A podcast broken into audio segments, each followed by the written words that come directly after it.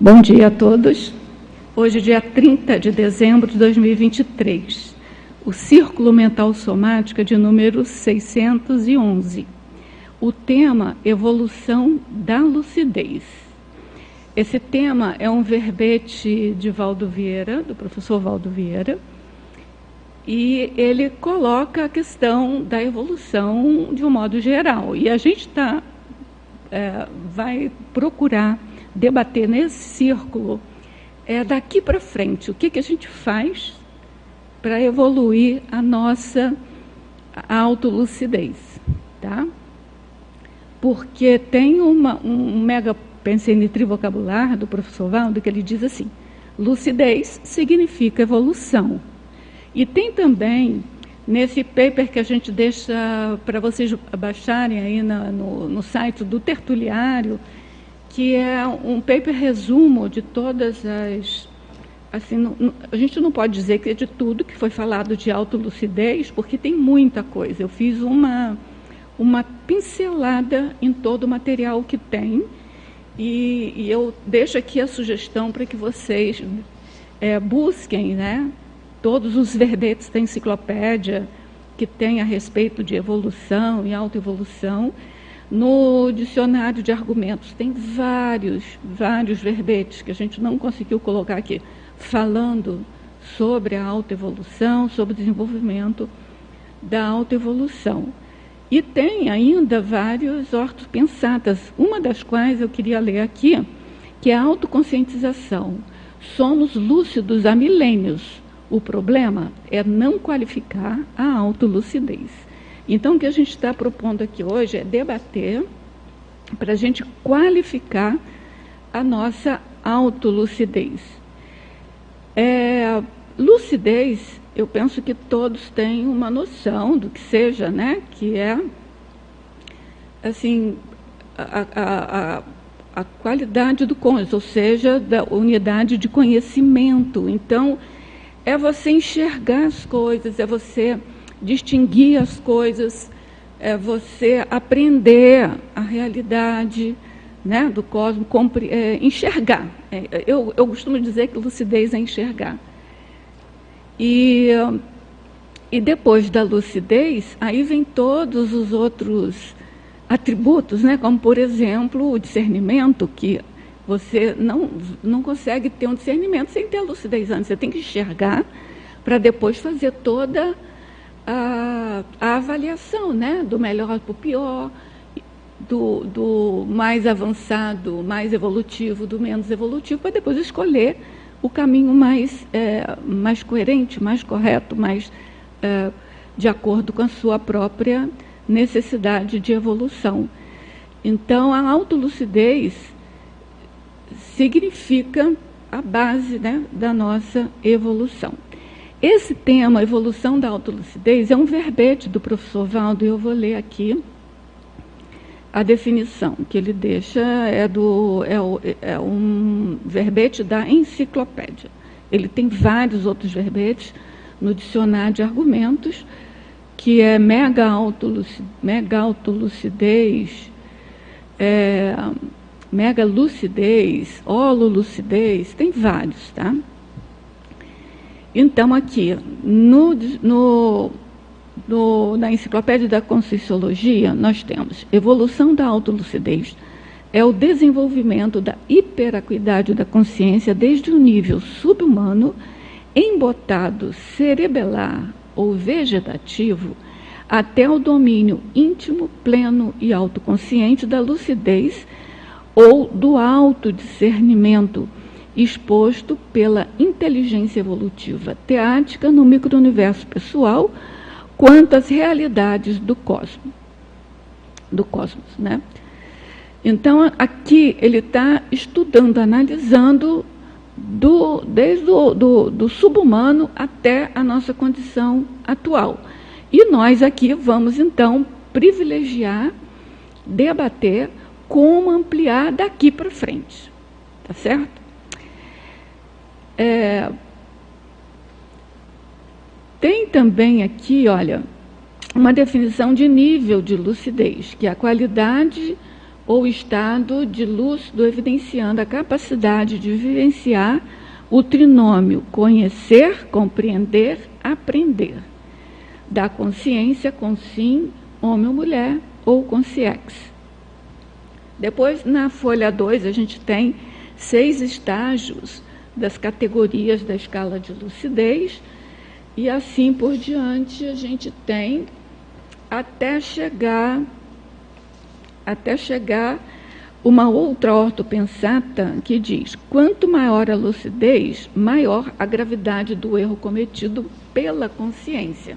E isso a gente não vai, é, a gente vai debater também, mas não vai se arrefecer né, da vontade de evoluir, porque senão você está com medo de o erro ser mais grave, mas querendo ou não, ele vai ser sempre mais grave. É, aí, para encerrar, eu vou ler uma frase enfática que eu peguei do livro Seriexologia, Evolução Multiexistencial Lúcido, do Pedro Fernandes. As consciências engajadas na aquisição de percentuais crescentes de autolucidez têm o para-dever de se localizar na escala evolutiva, buscando autossuperar-se cada vez mais sine die. E aí eu peguei uma fala do professor Valdo também, de um círculo mental somático, renúncia cosmoética, onde foi perguntado a ele é, o que um desperto tem que renunciar para ser semiconsciente, ou seja, para subir na escala evolutiva, né? E essa pergunta a gente vai fazer para todo toda subidinha que a gente puder fazer, né? Não só do desperto para semiconsciente. E aí ele resume de uma maneira muito é, simples, né, mas é muito complexa para gente, que é burilar a consciência. E burilar a consciência é trabalhar a lucidez. Ou seja, a lucidez está na base, ela não é tudo, ela é a base, mas sem ela a gente não consegue avançar, né? Então ele diz assim: existe um patamar de lucidez para a inteligência da desperticidade existe um patamar de lucidez para a condição da semiconsciência. Existe um patamar, uma inteligência, um patamar de, de, de lucidez para o nível de serenão. Então, a, a, o que a gente vai estudar é isso, tá? O que, que aonde a gente está e o que, que a gente pode avançar com a nossa lucidez.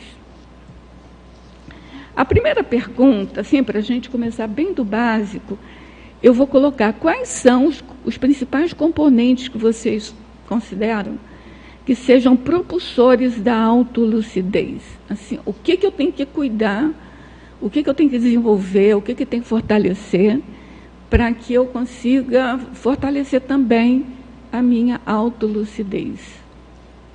Tem alguma, algum atributo, alguma questão? Eu posso dar uma dica aqui que foi o professor Valdo que deu na, na tertúlia dele, que, aliás, a tertúlia dele, evolução da lucidez, eu considero primorosa, tá? Então, vocês, fica aí o, a dica para vocês ouvirem. Eu vou dar. Ele disse assim, a, a, as três básicas, na, do ponto de vista dele, rapidinho assim, mas eu acho que tem muito mais, porque tem assim vários, várias taxologias aí. É, vontade, determinação intenção. É básico, não é isso, né? Mas isso está na base do desenvolvimento da, da evolução. A partir disso, o que, que vocês acham que pode ter mais? Bom dia, posso começar aqui. Então, uh, Rosa, pensando aqui sobre esse assunto, uh, e até pegando a palavra lucidez, né, de alguma forma existe algum foco de luz que você coloca para conseguir poder enxergar. Né? Uhum. Né? Então, esse foco de luz que você coloca, trocando por atributos conscienciais, você precisa colocar um mínimo de atenção em determinada área, né, um foco de atenção em determinada área, para conseguir visualizar aquilo que está acontecendo. Se você não presta atenção, aquilo você não observa. E aí eu tomo como exemplo, e aí na internet é, tem vários é, exemplos disso, daquelas brincadeiras que são feitas onde acontecem um, um fenômeno movimentado na frente e aí passa um personagem todo espalhafatoso ao fundo, ele vai caminhando bem devagarinho, você não viu aquilo. Por quê? Porque você estava colocando foco na frente, né? E aí você não viu aquele palhaço lá no fundo, por exemplo. Então, a depender, a lucidez, ela depende do foco que você está dando, né? Do, do de o que você está considerando para análise da situação. E aí isso pressupõe a percepção de realidade. A realidade que nós percebemos, ela é de alguma forma uh, proporcional àquilo que nós colocamos lucidez para interagir. Se a gente somente considera o intrafísico, nós somente vamos perceber a, a, o intrafísico. Se a gente começa a considerar a multidimensionalidade, coloca foco na multidimensionalidade, a gente vai começar a perceber coisas da, da, na, né, de outras dimensões. Uhum. Então, a lucidez, ela depende, e aí eu estou querendo chamar a atenção para isso, do foco que você dá para a realidade que você está observando. Na verdade, existem né, é, é, o professor Valdo brincava, né, na, ponta desse dedo, na verdade, existem milhões de dimensões, só que a gente está colocando foco num só.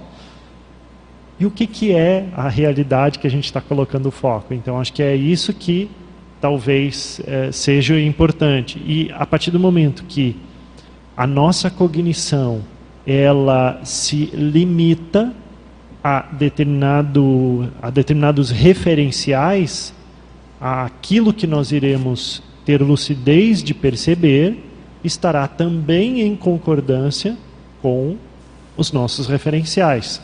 E aí, por isso, um outro atributo seria o abertismo, nível de abertismo. Porque Mas a gente precisa. você falou antes, não, não tem uma outra característica aí? Para mim é uma questão de. Fora do, do físico, qual é? É, é o parapsiquismo. Eu né? acho que o parapsiquismo, é o parapsiquismo uma, com certeza. Né? E o abertismo, porque você precisa estar aberto a perceber algo além, situações além, coisas além, realidades além daquilo que o seu referencial diz para você que você só pode olhar aquilo. E é isso que de alguma forma faz a gente evoluir. A gente percebe determinada realidade que se choca muitas vezes com os nossos referenciais, a gente começa a refletir sobre isso, colocar hipóteses, pesquisar. E no momento que a gente pesquisa, a gente coloca de novo o foco e aumenta o processo de lucidez para isso. Então precisa ter um mínimo de abertismo consciencial. Uhum. Muito bom. Eu não sei quem está primeiro, se é o. Então, eu, eu acho essa uma pergunta difícil, né? mas eu acho que, eu pensando assim, a base, o fundamento da coisa é a gente primeiro saber qual é o nosso nível de lucidez real, né, na, na nossa realidade. Ou seja, você saber até que ponto você, até quais são os nossos, o, o, qual é o meu limite, né, de, de, de, percepção, de atenção, de abrangência, de, de cosmovisão, né? A partir disso, quando eu sou, quando eu estou consciente ou lúcido, né, fazendo um,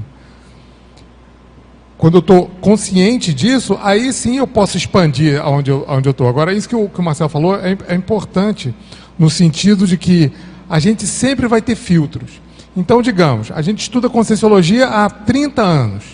Você vai chegar para um cientista materialista, não adianta a teoria da Conscienciologia mais lógica você explicar da forma mais didática possível. Se ele não tiver aberto, daí entra o abertismo, se ele não tiver aberto a entender as coisas de uma maneira mais ampla que a matéria, ele não vai querer. Ele não vai. No dia que ele chega num ponto que ele fala assim: não, peraí, será que o negócio termina na matéria mesmo? Aqui é o começo e o fim das coisas? Aí sim a lucidez dele vai aumentar. Pode começar a aumentar. Mesma coisa para todos nós, dentro dos no do nosso paradigma pessoal aquele exemplo do, do, do, É interessante esse vídeo, né? A pessoa, o pessoal jogando basquete, a pessoa fala, ó, conta quantas vezes eles fazem o passe da, da bola de basquete. Aí a gente fica olhando ali aquele, aquela roda, vendo a, a, a, o jogo de basquete, um jogando a bola para o outro, a gente contando lá. Nisso passa um cara fantasiado de macaco atrás, alguma coisa assim, macaco atrás, e a gente não vê. Só depois a pessoa, vocês viram o que, que tem atrás? Aparece aquilo ali. Ou seja, isso mostra os nossos, alguma coisa dos nossos limites. Né? É um exemplo bem simples, né? simplório isso. A gente, a gente é bem didático isso, a gente aprende isso no paradigma comum mesmo. Mas é, a, e daí a gente vê dos nossos limites de, de lucidez até dentro da, do, do, da dimensão física. Então, né? isso aí me lembra, sabe o quê? Uma das características importantes para ampliar a nossa lucidez é a divisão de atenção. Concorda? Porque é uma, uma das características, pelo é, que vocês estão falando. é um já, atributo, né? é um atributo um também. Atributo. Mas eu acho que a primeira coisa é você ter o autoconhecimento, primeiro, para você entender até onde vão as suas fronteiras, os seus limites, para depois começar a ver para onde eu vou expandir. Eu estou aberto para expandir, por mais que você também estude conscienciologia. Será que eu estou aberto para expandir até onde eu sei, ou, ou, ou eu quero meus filtros do jeito que estão? Não quero, não quero mais ir além disso que vai vai me dar problema, vai me dar trabalho, vai me, dar, vai, vai me levar a crises. Né? Mesma coisa que o cientista convencional. É muito fácil a gente olhar para o cientista convencional, quando a gente tem uma visão mais ampla, né? falar, olha, o cara está limitado. Mas e a gente, dentro do nosso paradigma pessoal, mesmo é, aceitando e vivenciando até onde a gente consegue o paradigma consciencial? Uhum. Né? Muito bem. Cris. Bom dia. Então, acho que complementando o que foi dito, eu fiquei pensando assim, né, juntando que o Marcelo e o, e o João colocaram, eu também pensei que dois movimentos básicos, né? Um movimento centrífugo, que eu acho que tem a ver com essa questão do abertismo, do interesse, da atenção, da observação.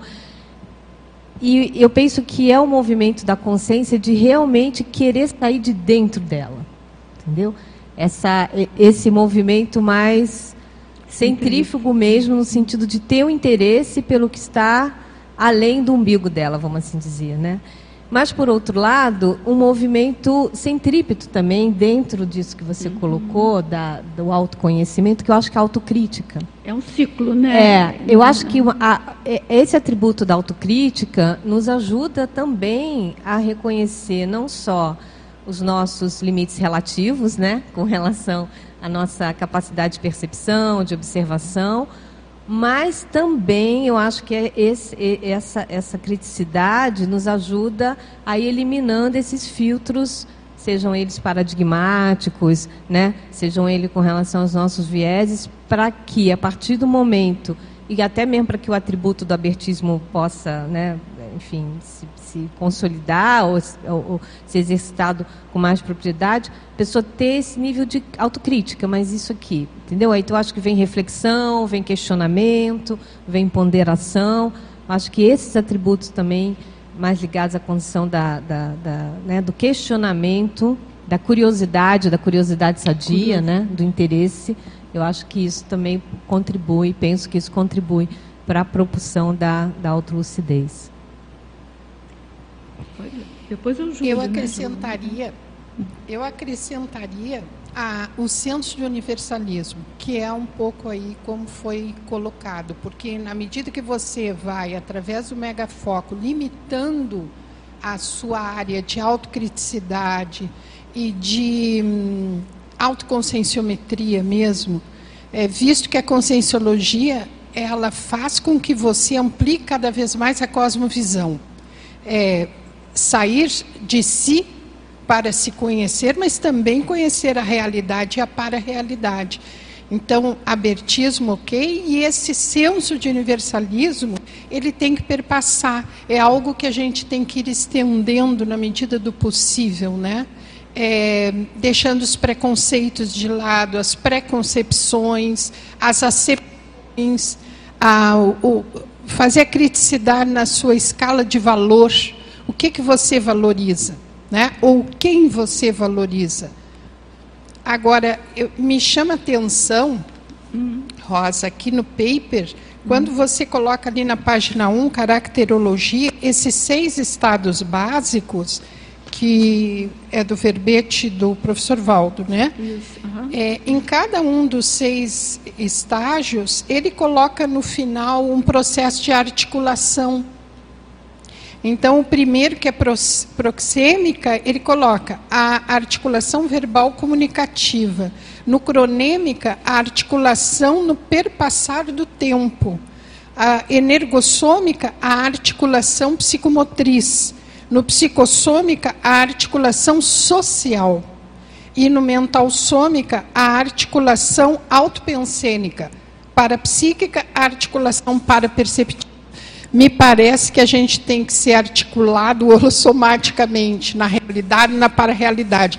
Então, a nossa atenção ela tem que ser super dividida. Não dá apenas para fazer aquele aprofundamento e, ao mesmo tempo, perder a horizontalidade do aqui agora que nós estamos vivenciando.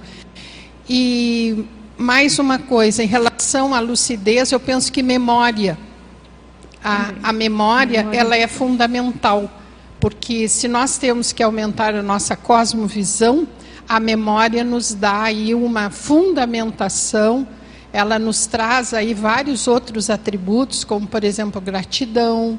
Então, lembrar, tanto no processo retrocognitivo, ou quanto nessa vida mesmo, é importante para que a gente tenha cada vez mais lucidez. Muito bom. Roberto. Bom dia. Eu estava refletindo aí sobre a, a, ideia de, dessa evolução da, da lucidez começar bem quando a gente é protoconsciência. Isso. Tá? Se a gente é uma consciência muito, sei lá, um, do vírus ou serenão, vamos pegar uma bactéria ali, deve ter algum princípio de de organização dessa lucidez nesse nível. É um embrião, né? Um embrião. É um embrião. A gente está falando já num nível bem avançado. Mas tem eu uma hipótese que... dessa no, no Projeciologia que ah, já tem um embrião da, do paracérebro dentro do... É. Então esse embrião eu fiquei pensando assim, deve ser algo no nível de estruturação ou paraconstructos pensênicos nesse nível, mesmo uhum. que seja um nível muito ínfimo, que gera, eu fiquei pensando o que, que seria o que geraria essa luz interior, seria uma lucidez para olhar para si, para olhar para fora, o que, que estaria ali? Então, para mim ficou como se fosse algum nível de articulação das necessidades que a gente tem evolutivas. Então, sei lá, o que, que eu preciso nesse momento gera uma, uma articulação de foco, de buscar, de olhar, entendeu? Tem alguma coisa. A gente, a gente vê na tem vídeos mostrando bactérias é, indo na direção de alimento e fugindo de coisas que agridem. Então, ali tem duas necessidades básicas da consciência: de ir para o que precisa e se afastar do que ameaça. Isso. Então, esse nível. É, de necessidade. De necessidade de estruturação. É. Você vê um cara, um cientista, ele está lá no nível de articulação, de pensamento, de pensene, de olhar a realidade, que a lucidez dele vai ficar naquele patamar. Agora, quando a gente está falando aqui no nível da conscienciologia, a gente está precisando articular pensamentos envolvendo a multidimensionalidade, envolvendo outras realidades, e aí a gente começa a expandir uma outra lucidez. Sabe que isso tem a ver, sabe com o quê? Com o restringimento da ressoma.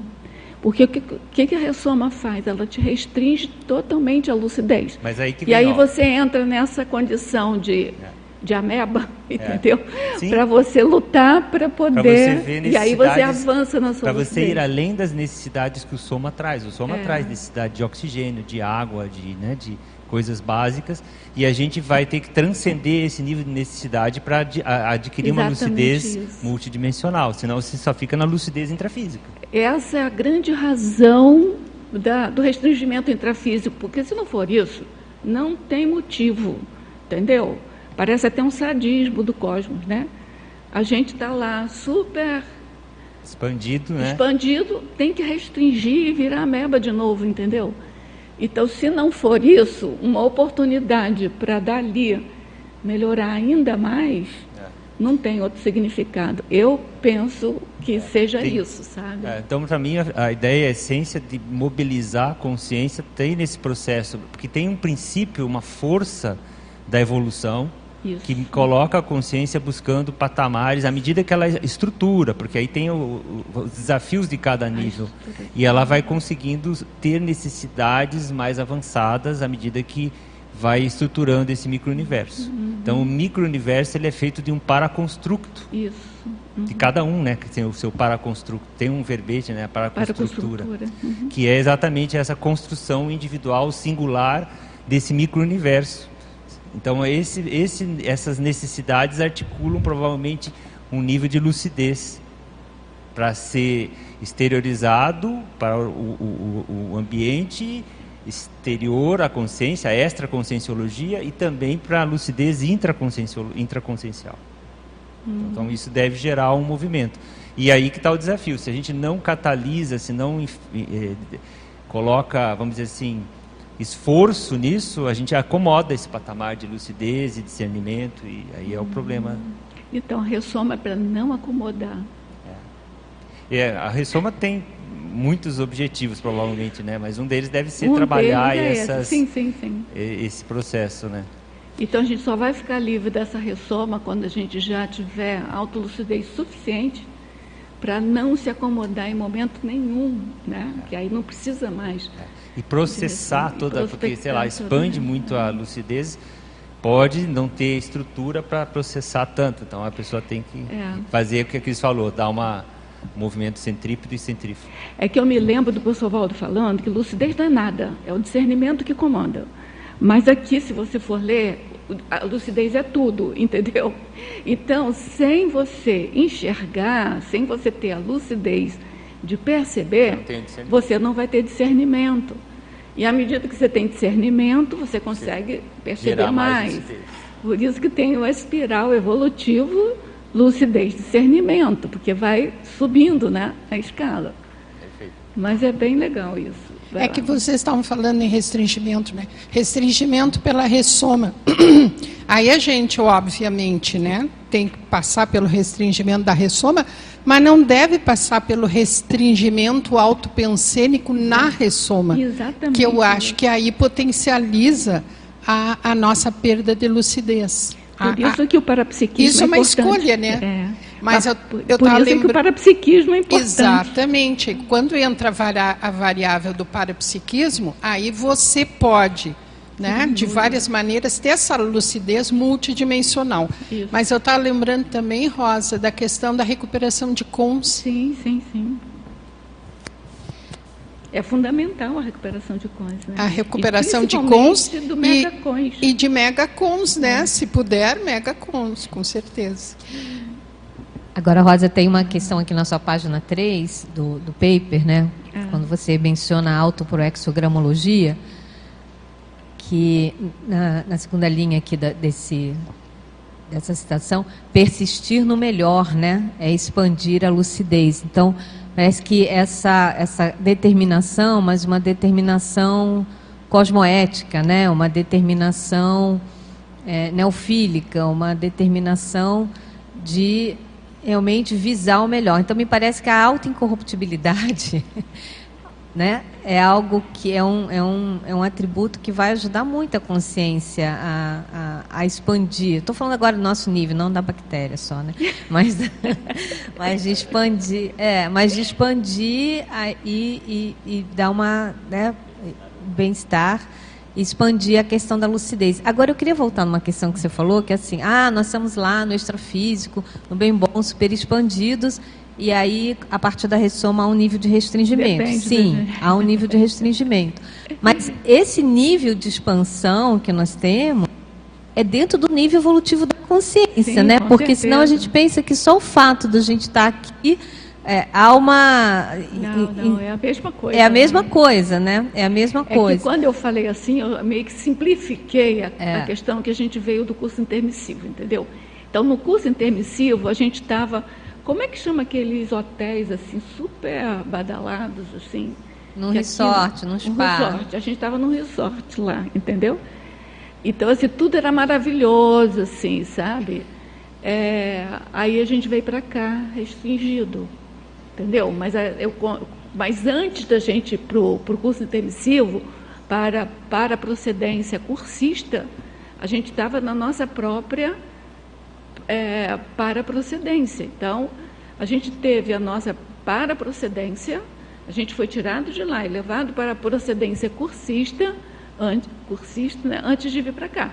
Eu estou falando do bem bom para a procedência cursista, né, que a gente estava com um pouco mais de lucidez. É, eu acho que o ambiente Se bem favorecia, que é um bem bom, né? Desculpa, o, o Cris, é um bem bom, assim, é, não, não, não, chega a ser masoquista, mas não era assim um bem bom de só ter felicidade. Porque cada coisa que a gente tinha que rever do passado para melhorar, aquilo a gente não podia deixar entrar em crise, né? Então era assim, ó, era uma lucidez que a gente recuperou lá, de que à medida que a gente fosse para trás, vendo que a gente tinha feito de assim de, de, de não evolutivo, vamos chamar assim, que a gente aí ia reformular, ia projetar, ia programar uma coisa para melhor, né? Então também não era assim, era bom porque o bom aí é o parâmetro da evolução, mas não era, como que eu vou dizer, não era uma coisa fácil. É, não era uma coisa fácil, né? É, porque eu acho que até mesmo na, no curso intermissivo, pode ser que a consciência tenha chegado ao seu limite em termos de expansão da própria lucidez em função desse impacto, né, das informações, das memórias, né, da, enfim, de, de, de, tudo que foi apresentado. E aí cada um, né, é, na, nas suas uhum. autorreflexões. Uhum. Então, eu acho que isso também é, pode ter acontecido, né? Sim, sim, sim. É. Dependia é. da... Não necessariamente nós atingimos o máximo da nossa lucidez dentro do nosso nível evolutivo na condição do curso intermissível. Eu penso isso, né? Não, Deve não. Chegar tem... no momento que a pessoa falou, não, é melhor acho tem que até um, aqui tá bom. Tem um vídeo, Cris, da, do professor Valdo, é, que ele, ele explica, até uma pergunta do Loche, que ele explica o que, que era o curso é, evolutivo mais avançado e menos avançado. Então, ele dizia que nem todos fizemos todas as matérias do curso intermissivo, que só de, que dependia muito do, da cognição da pessoa. Então, se a pessoa não tinha cognição, não ia fazer. Ele chegou a citar umas três matérias lá, que nem todos fizeram, fizemos, né? Só que eu não lembro agora quais são. Eu tenho que ver o vídeo de novo. Mas fica aí a, fica aí a, a dica para vocês procurarem, né? É curso evolutivo, é curso evolutivo, é curso intermissivo avançado, que se eu não me engano, é o vídeo dele, tá? Que a pergunta é essa. Você quer fazer pergunta? Chat aqui está bombando aqui. Como é final do ano, várias pessoas já estão desejando um feliz 2024, agradecendo pelo ano de 2023. Uh, ah, uma dessas pessoas é a Marilux, que além de agradecer, ela faz uma solicitação. Ela falou que tem três ortopensatas aqui no paper e pediu para a gente comentar, aprofundar essas ortopensatas, essas ortopensatas, não, perdão, as frases enfáticas. Ah, sim. As, são três frases enfáticas e ela pede para comentar e aprofundar essas frases enfáticas. Três frases enfáticas. Está na primeira página e na última página.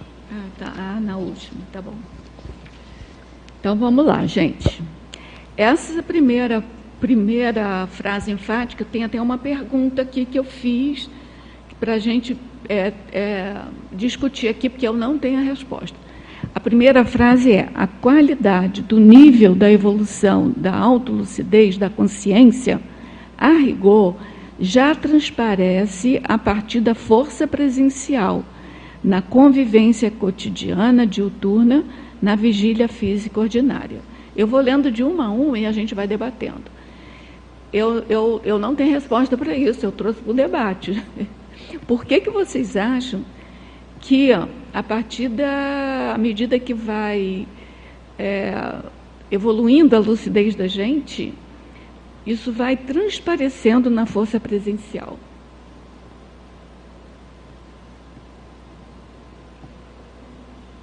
Alguém tem alguma. Ah? Isso está na energia da pessoa, né? Na medida que a gente vai. Que, que, que, agora, é o seguinte: é sempre que a gente vai perceber, né? Tudo, qualquer, qualquer um pode se, pode se camuflar ou às vezes a gente não passa, passa batido a coisa, né? Como é mais sutil, então se aquilo vai para a nossa, nossa psicosfera, vai se, vai, vai, vai se traduzir na nossa, na nossa holosfera, né? Então, quem, quem tiver percepção para ler isso, vai, vai, vai conseguir. Agora, não é todo mundo, né? Você pega a pessoa mais, né, à medida medida que a pessoa for ficando for mais casca grossa, ela, isso vai passando mais desapercebido. O bom é justamente a gente aumentar a lucidez para justamente saber perceber isso também nos outros, né? É muito bom. Agora, eu acho que a gente é, pode complementar essa ideia com a questionologia desse próprio verbete. Que é assim, ó, você, leitor e leitora, emprega autocrítica na evolução da própria lucidez ou simplesmente vive a existência descuidada e dispersivamente? Por que, que, eu, que eu acho que tem que ler essa, essa questionologia? Porque o que você vai ver na força presencial da pessoa vai ver as, as duas características, correto? Se ela for uma pessoa autocrítica, com bastante energia, você vai ver isso. Mas se ela for dispersiva também, você vai ver isso, não? Mas pode Ou ter. Não, é não sei, eu estou perguntando, eu não sei. A, a, a, força presencial é neutra também, né? Sim, a pessoa é. pode ter muita força presencial, mas não ser uma coisa positiva, né? Tem um monte de gente, um monte de gente aí com força presencial negativo. O negócio é a qualificação disso, é né? É por isso que eu quis. É, é, por isso que ele disse ali. Fala. A qualidade do nível da evolução do vai transparecer a partir da força presencial.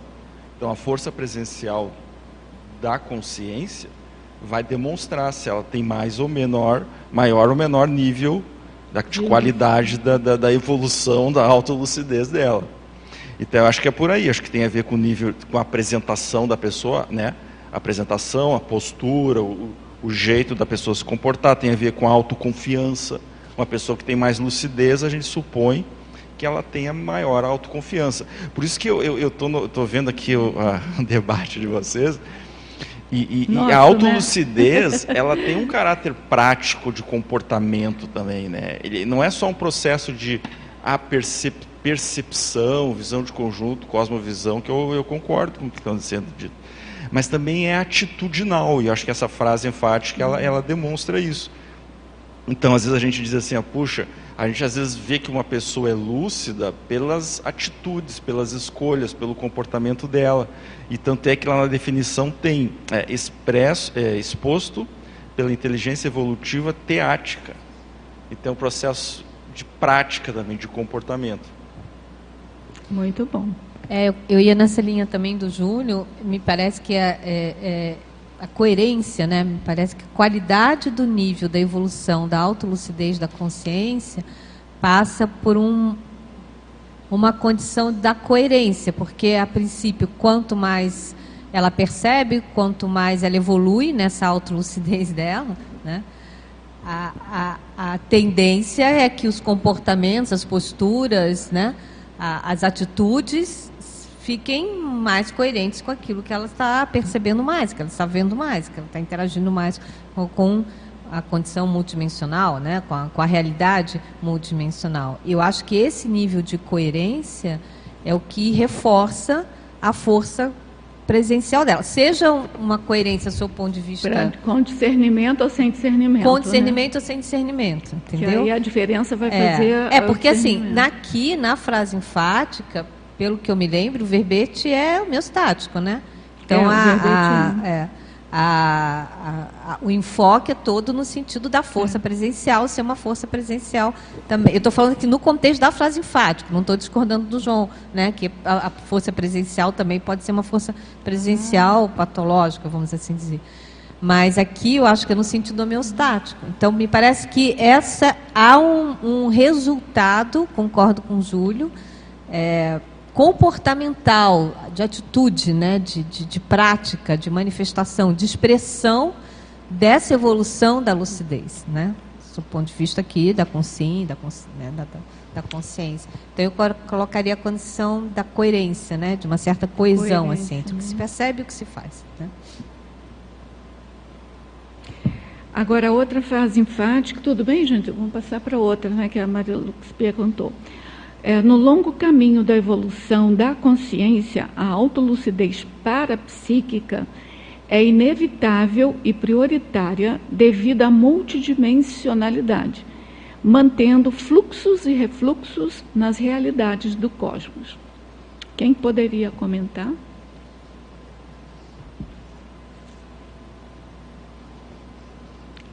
Eu acho que está tá bem, tá bem explícito, né? Porque sem a, a lucidez parapsíquica, você não tem como ver os fluxos e os refluxos do cosmos, né? Mas vamos lá. Eu tinha, na verdade, uma dúvida, né? Porque ah. o que, que mantém o fluxo e o refluxo é a lucidez, a autolucidez que mantém o fluxo, porque eu, eu fiquei, eh, não entendi a palavra manter, o verbo manter. Eu fiquei meio assim, por que manter o fluxo e refluxo? Perceber o fluxo e refluxo parecia mais lógico para mim, mas manter, no sentido, o que está mantendo o fluxo e refluxo? na realidade do cosmos. O que, que mantém isso? Aí aqui está dizendo assim, ó, mantendo. O que está mantendo? É essa autolucidez? Está tá difícil mesmo de, de, pensar, mas eu acho que é a, a, a, a evolução da consciência que mantém. Eu sempre digo assim, ó, o que, que é o cosmos? O cosmos somos nós, entendeu? Porque cosmos, você não pega cosmos, cosmos é o conjunto de todos nós. Então, à medida que a gente tem mais lucidez, mais discernimento, a gente vai mantendo essa, esses fluxos e refluxos do corpo. Vai manter. Pois Se fosse é. manter o fluxo, eu concordaria. Manter refluxo, para que a gente mantém refluxo? Pois... Entendeu? Se você tem mais lucidez ou menos lucidez, porque assim, ó, fluxo e refluxo é, não necessariamente pode ser positivo ou negativo, sabe? Uma coisa que sempre eu fiquei encasquetada, que é assim, ó, a gente tem que ir no fluxo do cosmos. Aí assim, não, a gente tem que ir contra o fluxo do cosmos. Não, Entendeu? contra o fluxo da, contra o fluxo da, do da SOCIM patológica. Mas a SOCIM patológica, quando tem um fluxo, é um fluxo do cosmos. Então você tem que ir contra. Né? Até que eu vi aqueles verbetes, é, é, central extrafísica da energia, central extrafísica da fraternidade, central extrafísica da verdade, que ele tem, uma, ele tem um, um parágrafo comum em todos eles, mas tem uma expressão lá que é, além do fluxo, tem corrente. Então, é, assim, dentro do fluxo do cosmos, a, a central extrafísica da verdade, por exemplo, é uma corrente do fluxo do cosmos da, das verdades relativas de ponta, né? Uhum. A, a, central extrafísica da fraternidade é tipo uma corrente. Eu não estou lembrada aqui se a palavra é corrente, mas é assim, é um subconjunto é. do fluxo, tá? Mas, mas, não poderíamos. É... Então, eu acho que a gente tem Mas a gente poderia fluxo. dar uma, uma ter a ideia do fluxo-refluxo como um movimento, mecanismo um movimento, de funcionamento do cosmos, né? Que porque quando se fala em fluxo, dá a impressão mesma direção, único sentido.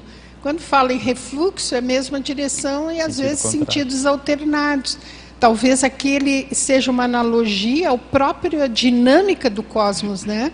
Que ela é diversificada. Não sei, podemos tecer a hipótese, né, Roberto? É, mas eu entendi a dúvida dele, mas eu penso, eu penso que o, mantendo fluxos e refluxos é a evolução da consciência. É. Sabe? Porque a gente vai, a gente tem retorno, a gente tem, é, como é que chama? Parênteses patológico, a gente vai e volta, vai e volta. A gente está no extrafísico numa situação possivelmente melhor se tiver lucidez, aí volta restringido. Isso tudo mexe com o fluxo e refluxo do cosmos. Na minha opinião, é isso, tá? Mas vamos lá. Você, uhum. Antônio. É, esse prefixo aqui, ele não quer dizer contra, que dá para se entender que é uma coisa contra, não é. É uma, é uma repetição, ou um movimento transversal, ou sei lá o que, ou pode ser até de volta mesmo, né? É, um, é uma repetição, mas que não, tá, não está definido que repetição é essa. Supõe que sejam uma série de coisas, né? O que, que você diz aqui no fluxo? Não, a questão do, do prefixo, ré. Ah, é, sim. É fluxo, é porque Estou falando com relação ao, ao, é. estranhamento dele da palavra, né? É. Fluxo e refluxo nas realidades do cosmos. É, eu penso que seja isso. A gente é muito alternante, é. sabe? É, a... Pode falar depois. Eu depois ele fala. A pergunta do Roberto foi em cima da palavra e do verbo mantendo é. aqui, né? Não Também. necessariamente o que vem depois. E aí quem mantém, em, em geral, quem mantém é a própria consciência, né? Ah, então a resposta a esse o sujeito do verbo seria a própria consciência. A e aí consciência. a evolução da consciência. E é refletindo é um pouco mais filosoficamente sobre o assunto, o que, que eu posso entender aqui? Que nesse caso a, a gente vai aumentando a lucidez conforme a gente vai evoluindo e a gente vai ficando mais ciente desses movimentos que a Miriam comentou e eu concordo plenamente com ela. Que existem movimentos de sentidos opostos e o, a Heurbex é um grande exemplo disso, né? Então tem é, consciências sendo transmigradas, consciências sendo ressomadas, gente, o, o mundo parece que está piorando, mas ao mesmo tempo está num movimento ascendente de longuíssimo prazo, né, de melhoria. Então, esses, a lucidez da consciência, a visão que ela tem, a cosmovisão que ela tem sobre todos esses movimentos, fluxos e refluxos, faz ela entender e aí ver a importância desses movimentos, aí ela vai ver a importância da Heurobex, a importância da transmigraciologia, a importância de uma série de outros temas que a priori são difíceis, são complexos, são transcendentes muitas vezes da nossa realidade intrafísica, mas que conforme a consciência ela vai aumentando seu nível de lucidez, ela vai compreendendo e inclusive e aí bem empregada esta palavra, mantendo essa realidade, porque ela vai vendo que ah, faz sentido, então eu vou contribuir para esse processo evolutivo. É, acho que essas reflexões me ajudaram a enxergar um, um sentido aqui, porque talvez a, a minha visão inicial estava preconceituosa em relação ao refluxo. O re, re né? Ah, é um refluxo. O fluxo é o, é o caminho evolutivo e o refluxo seria a antievolução. Seria o retorno, mas se a gente é. olhar é. o processo kármico, a lei kármica ela tem refluxo. Uhum. É se você faz algo que é contrário ao processo kármico evolutivo, uma lei, há um refluxo e isso é, seria bom, porque se, é, isso mantém. Você sabe, está me lembrando uma coisa que eu vi é. em, em Roberto, eu li retorno, há 15 né? dias, é, um paradoxo que eu fiquei assim, ah, que legal. O pessoal diz assim, você está subindo na escala das consciências, né? Aquela é, interprisão, liberação, uhum. né? Você pode estar lá na karmologia, tá? Mas toda vez que você presencia ou que você cai a ficha de alguma coisa lá, caso. você automaticamente volta para o seu interior para dar um escandisque no seu interior, no seu ego. Então, esse é o paradoxo. Você vai evoluindo mas à medida que você vai enxergando coisas mais avançadas, você volta para o teu ego para burilar ele um pouco em função daquilo que você viu lá. Uhum. Não é aquela condição, ah, tudo que você faz para o outro tem um retorno para você. Não é essa. Não é, não é esse simplismo, não. É de você mesmo, como autonomia sua. Você viu uma coisa lá na frente com outro, entendeu? Você volta para aprimorar o seu para aprimorar você mesmo. Então esse é o grande paradoxo. Oh, eu fiquei assim, oh, oh. gente. Mas Rosa, eu assim, eu vou dar uma tecer aqui uma hipótese, né? É, a gente sabe que o fluxo do cosmos é conforme o processo da cosmoética, né? Até uh, pode ser considerado que quando você está no fluxo cosmoético, você está no fluxo do cosmos. Se nós pensarmos aqui por atacado. No cosmos, o que existe? No cosmos, não estou falando na Terra, no cosmos. Só energia e consciência.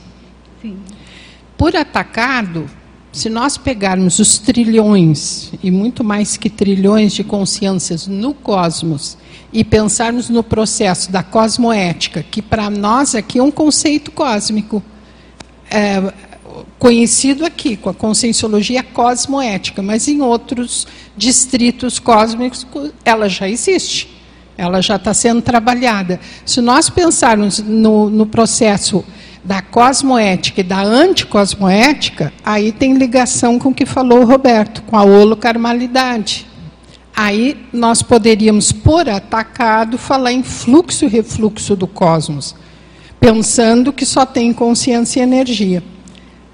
É Sim, é nesse sentido. Eu, eu vejo, eu vejo a, o fluxo assim, ó, o fluxo, né? O fluxo vai, vai na direção cosmoética, mas dentro desse fluxo cosmoético, que é o todo, deve ter o você refluxo. tem a reviravolta aqui, olha, que quando ele faz a volta é anticosmoética. Então, esse fluxo que é cosmoético, que é evolutivo, tem dentro dele componentes anticosmoéticos. Com certeza. É por isso que quando a gente está numa corrente dessa, anticosmoética, a gente tem que ser contra o fluxo. Né? Porque esse é, é, é uma parte do todo. Entendeu? Então, Sim, assim, você está falando no é contrafluxo toda, social. Porque senão eu, eu fico assim, eu, eu cheguei nessa conclusão por quê? Porque me inculcava essa coisa assim, ah, o fluxo do cosmo é cosmoético. Você tem que estar no fluxo do cosmo. Mas você tem correntes ali dentro, entendeu? É a resultante que é positiva, é a resultante que é cosmoética. Mas, assim, dentro daquele fluxo cosmoético da resultante, tem isso, tem oh. essa evolução. Rosa, é, me, parece, me, pare... ah, desculpa, me parece que aqui, eu, olhando, eu me lembrei do seu verbete, do equilíbrio dinâmico. Então, parece que no equilíbrio dinâmico há fluxos e refluxos, Refluxo, né? Isso aí. Tá certo? E, e, me parece que, lendo a frase aqui, são fluxos e refluxos nas realidades do cosmos. Então, assim, talvez uma, uma outra forma de ler seria: no longo caminho da evolução da consciência, a autolucidez para a psique é inevitável e prioritária devido à multidimensionalidade, e com isso a consciência ela vai no fluxo, ela vai na dinâmica, ela vai no movimento evolutivo. Nesse movimento evolutivo tem fluxo e refluxo considerando as realidades do cosmos, porque aqui não são fluxos e refluxos das realidades do cosmos, né? É fluxo e refluxo nas realidades, nas do, cosmos. realidades do cosmos. Então, essa autolucidez parapsíquica permite que a consciência, né, ela, ela transite melhor, né, de uma maneira mais adequada, mais, mais próxima, né, mais convergente com esses movimentos, com essa dinâmica evolutiva onde há fluxo e refluxo. Pelo menos é isso que eu vejo. Rosa, só um exemplo, tô, faz tempo que eu estou aqui esperando. É, um exemplo muito interessante que tem é a questão do, do, do, do serenão não ser consciência livre para atender a uma turminha que ficou atrás, né? Por exemplo, entendeu? É, tem essa espera. Ele não retorna, mas ele espera. Então você vê, ó, já teve uma variável aí de esperar. Não é retornar, não é desviar, é esperar para que aquela turma melhore um pouquinho para ele chamar para o, a evolução. Ok? Tudo certo. É, então, eu pensei também assim nessa possibilidade de. A gente não. Ah, fala mais alto assim. Teste, está ouvindo agora? Tá, tá, tá. tá. É, eu pensei assim numa possibilidade de, de ser assim, ó, no sentido da gente esse mantendo os fluxos e refluxos, né? É, o Antônio acabou de mencionar o que eu já ia dizer, que a gente evolui em grupo, né? Diversas pessoas. Então, fazendo assim um, um, ainda uma retrospectiva aí sobre a força presencial, é, não é difícil a pessoa sem parapsiquismo ser iludida por uma, falsa, igual o João Paulo falou. A pessoa tem uma força presencial, mas aquilo é construído e é mantido de uma forma não real, não legal, não, não legal no sentido assim, não evolutivo, né? A pessoa é, tem uma aparência. Agora, o parapsiquismo, ele faz com que isso seja mais estancado, mais, mais, né, mais, mais é, visível para as outras pessoas e para a gente próprio. Então, eu pensei assim, nesse fluxo, refluxo aqui, a gente poderia ser, ó, saindo da mesmice, né? Ou seja, fazendo diferente do que o habitual que a gente já tem feito no passado. Muito bom, muito bom. É, a gente tem aqui uma questão assim, olha, de como fazer o check-up na própria lucidez, de quando em quando, para saber se o índice obtido tem melhorado.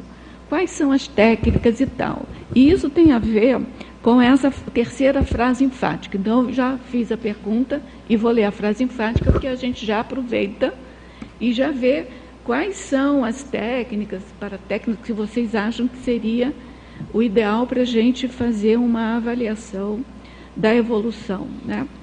A frase enfática é: as consciências engajadas na aquisição de percentuais crescentes de autolucidez têm o para-dever de se localizar na escala evolutiva, buscando autossuperar-se cada vez mais, sine die. Então você tem aquela escala evolutiva. Aí uma outra pergunta que eu faria, né? Naquela escala evolutiva de lucidez, qual é o primeiro patamar que a gente pode é, que a gente pode pensar de que é, é que, que você tem um, um, um, um nível né, de autolucidez assim, razoável. Entendeu o que eu estou falando? Tem um nível naquela, porque a gente sai lá da congel, né? E vai subindo, consci, consciência. É, aí eu, eu não lembro de cabeça. Consréu transmigrada, consréu ressomada, parecendo não vulgar, isso que Isso, vai subindo na escala evolutiva, então tem um patamar ali que muda a realidade de lucidez. Qual é esse patamar? E aí a gente já responde essa pergunta também. Que, que técnicas a gente pode fazer para fazer uma autoavaliação da lucidez e, e, e a gente procurar nos localizar na escala evolutiva. Beleza. Eu acho que primeiro é, começando, qual é o patamar assim que é a grande virada da autolucidez? É, eu acho que essa resposta, é, essa pergunta ela pode ter inúmeras respostas a depender do, de, do que a pessoa vai se basear para poder considerar essa avaliação. Não, mas tá? genericamente, tá? tá? Então, genericamente, é, genericamente tem um patamar que muda a realidade de qualquer consciência. Um, Qual é? Um critério que eu é, tenho, que eu acho que é importante, é a questão da autonomia. Em que sentido? Ah, e aí, pegando um processo evolutivo mais longo, né? Ah, muitas consciências dependiam de outras para indicar o processo evolutivo, ou indicar o parapsiquismo, ou indicar a conduta da multidimensionalidade. Então, né, na antiguidade tinha gente que dependia dos uh, pajés para ter alguma comunicação, depois os, os sacerdotes de qualquer ordem religiosa que seja, depois os parapsíquicos de um modo geral, né, os médiums, tal. É, enfim, tem gente que ainda depende da orientação de determinados epicons, senão a pessoa não se mexe na vida. Né? Quer dizer, existe ainda um nível de dependência. Se existir um nível de dependência, é, eu acho importante a pessoa fazer aí autoconscienciometria, autoconsciência terapia, para poder mexer isso quanto antes. Eu estou falando no nível do intermissivista, certo? Os intermissivistas. Por quê? A pessoa precisa ter autonomia, ela precisa buscar essa autonomia, ela precisa Aonde, não. Qual é o nível da escala evolutiva que te dá essa autonomia, autonomia, assim, para uma lucidez maior? Assim, a, a lucidez máxima a gente vai conquistar, sei lá quando, né? A gente estuda aqui até o Serenão e o CL, mas tem muito mais por vir ainda. Então, aqui, dentro na, da escala nessa, evolutiva, nessa escala eu entendo que, que o projetor, dentro da escala evolutiva, o projetor ele já tem condições de diminuir essa autonomia. Por quê? Porque ele vai ter a lucidez da realidade extrafísica que existe e isso vai conferir a ele a não mais a necessidade de buscar outras pessoas ou outros recursos para entender da realidade. Então, para mim, o projetor consciente, é, dentro da escala evolutiva, é quem responde por essa virada de lucidez, vamos dizer assim. Isso é uma coisa que eu queria dizer. A outra coisa são todo o arcabouço tecnológico é, de pesquisa que existe dentro da conscienciologia. Então, a gente possui inúmeras técnicas que podem ser empregadas, inúmeros laboratórios que podem ser utilizados, técnicas conscienciométricas, técnicas consciencioterápicas. Se a pessoa não consegue resolver sozinha, ela pode pedir ajuda. Né? É, aproveitando aqui que é, tem essa dupla aqui atrás de mim aqui, né, Cris e o Roberto do ponto de vista da cosmoética, do código pessoal de cosmoética. Então, é, é, é, que a pessoa pode estabelecer isso, ela não souber fazer sozinha, ela pode pedir ajuda. Né? É, tem curso próximo acontecendo? Não, já teve, é, senão já fazia um jabai. É, enfim, a Conscienciologia ela dispõe de um, aproveitando que foi publicado Tesauros, tem um tesouro enorme de técnicas, de procedimentos, de laboratórios que podem ajudar a consciência a ter essa lucidez. Então ela depende dessa autonomia, ela tem que ir atrás. E aí, citando você mesmo, Rosa, que lembrou do Valdo lá do trinômio que ele usou, vontade, intenção, determinação, tem que usar esse trinômio para ir atrás dessa lucidez. Depende da pessoa. Bem, Depende do intermissivista. A evolutiva, então, seria do projetor. No meu modo de ver, é, é projetor. Eu não estou enxergando aqui. Você pode ver quem vem antes, quem vem depois? O, uh, existe pré-serenão vulgar, isca inconsciente, tenepecista, projetor consciente, depois vem epicom lustro. O projetor consciente é 30% da escala evolutiva. O epicom é 35, conscienciólogo 40, desperto 50. Então, no meu entendimento, projetor consciente com 30% já teria condições de maior autonomia de, eh, de, de compreender a realidade. Tá bom. Rosa, respondendo a sua pergunta, assim, eu penso que seria naquele momento que já consegue ter a assunção dos trafores, onde a consciência ela não precisa mais esconder os seus trafores, né? Que ela já pode realmente ficar numa, condi numa condição de menos infiltrado, ela já pode conseguir de fato fazer essa assunção daquilo que ela já ao longo das da, da, da, da das paras, né, das, das outras vidas que ela teve chegar no momento dela fazer um balanço, não, eu sou isso aqui e eu vou poder atuar né, nessa condição de um líder interassistencial, porque os trafares já não vão mais deixar a pessoa com vergonha, não vai deixar a pessoa mais voltar para o ostracismo, não vai mais ter, ter os, os esbregue né, que ela precisava ter. Então, essa assunção de si mesmo, na verdade, e sem a gente se autoconhecer, é muito difícil conseguir chegar nessa condição, né? É, eu, eu não ouvi você no início da, da você falou algum, da algum assunção dos trafores para que de fato os trafares né que nem, ah, até o, a, se até o serenão ainda tem se até se começar pelo evoluciólogo ainda tem algum, alguma coisa para poder se recompor?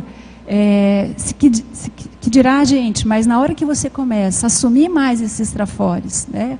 Que parece que é simples falar de trafores. Não eu sei que não é. Mas olha só, eu vê se eu entendi o que você falou. Em cada patamar da escala evolutiva, a gente pode alcançar o ápice daquele patamar, assumindo todos os trafores que a gente tem naquele patamar. É isso. Isso. E através desses tá. trafores, vai dando possibilidade de cada vez lidar muito melhor com os trafares. Porque, assim, esses trafares, eles foram construídos desde o nosso período lá de de bicho, né, de subhumanos, e que estão dentro da gente enquanto intraconsciencialidade, né? Uhum. E não ter mais vergonha de que nós fomos isso no passado, que faz parte da nossa história. Tem mais alguém que quer... É porque, Rosa, eu entendi que é no sentido assim, deixa eu ver se eu entendi correto, que você está assim, nos instigando a pensar, né? Haveria um patamar dentro da, da proposta da escala evolutiva em que seria, em tese, né, de modo geral, fixar, né? Eu acho que é, é, é, fazer uma mudança também de patamar do nível de lucidez, Isso. porque eu penso que a, a, dependendo do nível evolutivo, nós podemos ter expansões, nós podemos ter aumentos, mas a questão é fixar um novo patamar, é isso? De lucidez de, a maior. De, é, de lucidez é. a maior? É porque, assim, ó, Nesse cara... sentido aqui que está na frase enfática de uma autossuperação. Então você você tem, na média, você tem um nível de lucidez aqui. Então, o que você está perguntando é, em qual nível da, escala evolutiva, da escala evolutiva, que a consciência ela fixa, ela muda realmente o patamar de lucidez. Maior, ela não aumenta só, porque não, o projetor não, lúcido vai aumentar a lucidez, é. mas não necessariamente que é. ele sobe, né? Começa, que ele, uhum. que ele está no novo patamar de que lucidez, né? Que faz a diferença, é. né? Que é uma autossuperação do seu ponto de vista evolutivo. É. Em ponto numérico, não vou falar, porque senão vou é, dar a resposta enquanto... certa. É, mas aí eu acho que é a condição da desperticidade, né? Me parece que isso Eu acho é que uma... a Thaís queria falar isso, né, ah? né, Thaís? Mas eu acho é. que... É. Eu ia falar bem isso, que eu, eu pensar assim, não tem como a gente pensar, se for seguir a rigor a tua pergunta, né?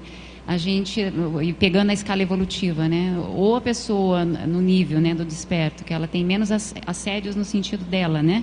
Ela já superou muito, muitos dos seus autoassédios e ela com isso consegue lidar melhor com os heteroassédios. Então eu não vejo também outro, outro jeito, senão pela matemática, né?